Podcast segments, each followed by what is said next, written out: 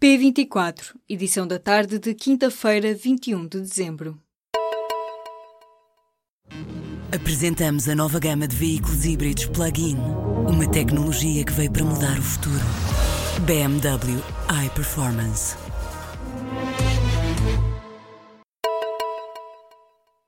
Afinal, não será abaixo de 1,4%, mas sim abaixo de 1,3%. O Primeiro-Ministro baixou nesta quinta-feira a previsão do governo sobre o déficit orçamental para este ano. António Costa afirmou que este ano vamos ter um déficit que hoje já se pode dizer, sem causar arrepios ao Ministro das Finanças, que será inferior a 1,3%. O Primeiro-Ministro fez uma declaração em Belém, onde o governo apresentou cumprimentos de boas festas ao Presidente da República, Marcelo Rebelo de Sousa. паузы. Os Estados Unidos estão cada vez mais isolados em relação a Jerusalém. Uma resolução a favor da rejeição do reconhecimento de Jerusalém como a capital de Israel foi aprovada pela Assembleia Geral da ONU. A votação teve 128 votos a favor, 9 contra e 35 abstenções. O resultado da votação contraria a posição norte-americana, ao contrário do que acontece no Conselho de Segurança. Na Assembleia Geral não há veto, por outro lado, as resoluções não são vinculativas. Ora, na abertura da sessão, a Turquia pediu aos países para não se deixarem influenciar pelo que diz ser chantagem norte-americana. Afeganistão e Mali retiraram o apoio à resolução após a pressão dos Estados Unidos.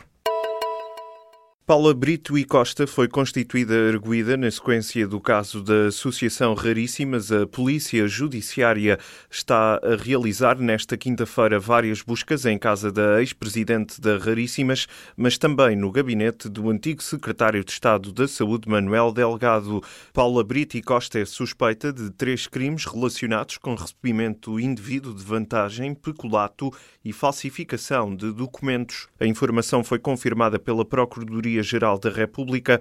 Em comunicado, a PGR explica que no terreno estão 18 elementos da Unidade Nacional contra a Corrupção.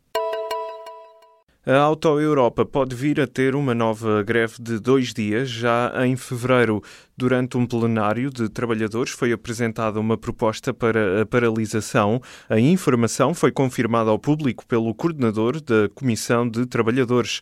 Para que a greve se concretize, será necessário o apoio dos sindicatos, neste caso do CITSUL, afeto à CGTP, e o SINDEL, ligado à UGT. A confirmar-se a paralisação está agendada para 2 e 3 de fevereiro. É neste período que começam as regras do novo modelo laboral aplicado de forma unilateral pela administração após o chumbo de dois pré-acordos ligados ao novo esquema de trabalho previsto para responder às encomendas do novo modelo da Volkswagen T-Rock. Mais de 230 famílias do bairro da Jamaica, no Seixal, vão ser realojadas. O anúncio foi feito nesta quinta-feira pelo Ministério do Ambiente. O investimento deverá ser superior a 15 milhões de euros e vai realizar-se entre 2018 e 2022. Na sexta-feira, o Ministro do Ambiente, João Pedro Matos Fernandes, irá assinar um acordo de colaboração entre o Instituto da Habitação e da Reabilitação Urbana, a Câmara Municipal do Seixal e a Santa Casa da Misericórdia Local. A situação precária da Jamaica, que na verdade se chama Núcleo de Val de Xíxaros, dura há mais de 30 anos. Há família que vivem de resto em condições precárias e de sobrelotação. Com a nova reforma fiscal aprovada nesta quarta-feira pela maioria do Partido Republicano no Congresso norte-americano, Donald Trump deverá pagar menos 12 milhões de euros de impostos. A reforma estabelece uma redução dos impostos das empresas e beneficia os contribuintes mais ricos. As contas são citadas pelo Guardian. O diário britânico adianta que o substancial corte de impostos vai beneficiar outros seis elementos próximos do círculo do presidente dos Estados Unidos, incluindo o genro de Trump e a secretária da Educação. O objetivo da reforma fiscal norte-americana é reduzir os impostos para as empresas e para os contribuintes mais ricos, para que o dinheiro antes pago em impostos seja aplicado no desenvolvimento e na criação de emprego. O Governo aprovou nesta quinta-feira a atualização do salário mínimo nacional para os 580 euros. O decreto-lei teve luz verde do Conselho de Ministros e confirma assim o valor que tinha sido apresentado na concertação social, apesar de não ter recebido o acordo dos parceiros sociais. O Ministro do Trabalho explicou que a falta de acordo não esteve relacionada com o valor, mas sim com as condições apresentadas pelas associações de empregadores, condições que o Governo recusou. Também nesta quinta-feira foi foi aprovado o novo regime contributivo dos recibos verdes. Com as novas regras, haverá uma redução da taxa de desconto a cargo dos trabalhadores independentes e aumentam as contribuições das entidades que contratam. Rui Rio está disponível para três debates no âmbito da corrida à liderança do PSD. O candidato anunciou nesta quinta-feira, em comunicado, que pode participar em dois debates televisivos, na RTP e na TVI, e num terceiro frente a frente, na rádio, para a Antena 1 TSF. Uma fonte da candidatura de Pedro Santana Lopes, adversário de Rio nas eleições, adiantou que o convite das duas rádios ainda está em aberto, acrescentando que os debates na RTP e na TVI já foram aceitos, assim como um outro, organizado pelo pela SIC, Rádio Renascença e Expresso. Já o debate da TVI, diz a mesma fonte, está a ser reagendado por falta de consenso com a candidatura de Rio.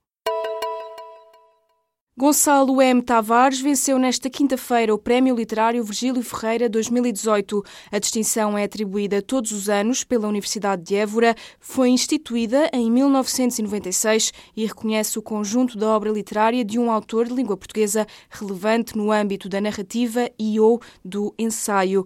O júri decidiu atribuir o prémio a Gonçalo M. Tavares por considerar que este é um dos autores mais criativos da atualidade. Gonçalo M. Tavares, de 47 anos, nasceu nasceu em Luanda e é professor de filosofia na Universidade de Lisboa. Desde 2001 que publica romances, contos e poemas e também literatura para infância e peças de teatro. Tem livros publicados em mais de 50 países. A seleção portuguesa de futebol manteve o terceiro lugar no ranking da FIFA, que foi divulgado nesta quinta-feira. A tabela continua a ser liderada pela Alemanha, não tendo registado alterações nos primeiros 35 lugares.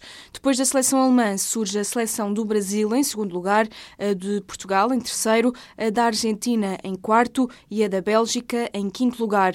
A Espanha, adversária de Portugal na fase de grupos do Mundial 2018, ocupa a sexta posição.